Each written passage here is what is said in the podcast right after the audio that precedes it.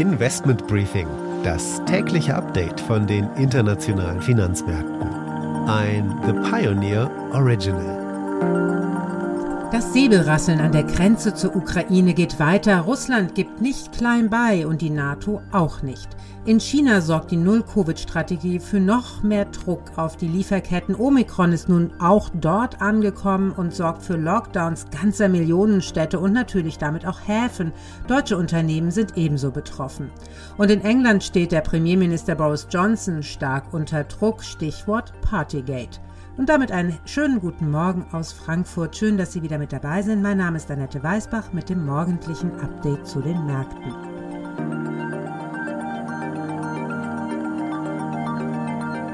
Und damit ein Blick auf die heutigen Themen.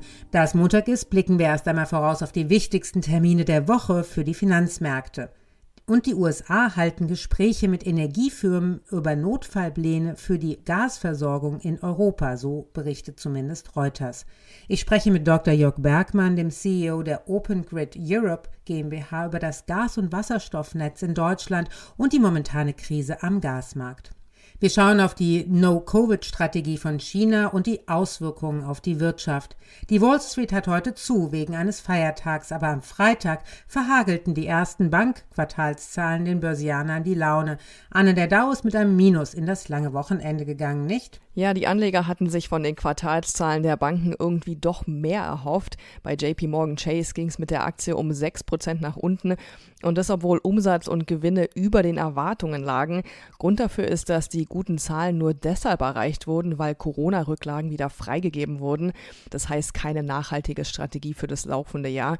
Am Freitag gab es auch die Zahlen von der Citigroup und Wells Fargo. Da sah es ähnlich durchwachsen aus. Insgesamt gab es im Bankensektor bei den Aktien deshalb ein großes Minus.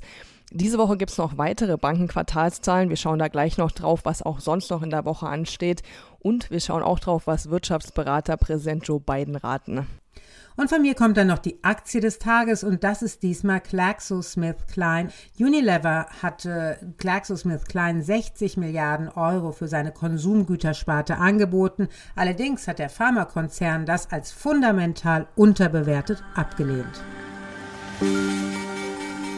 Das sind die Themen für heute. Die komplette Ausgabe hören Sie als Teil unserer Pioneer-Familie. Damit unterstützen Sie unabhängigen, werbefreien Journalismus. Alle Informationen finden Sie auf unserer Webseite thepioneer.de. Ich würde mich natürlich freuen, wenn Sie mit an Bord kommen.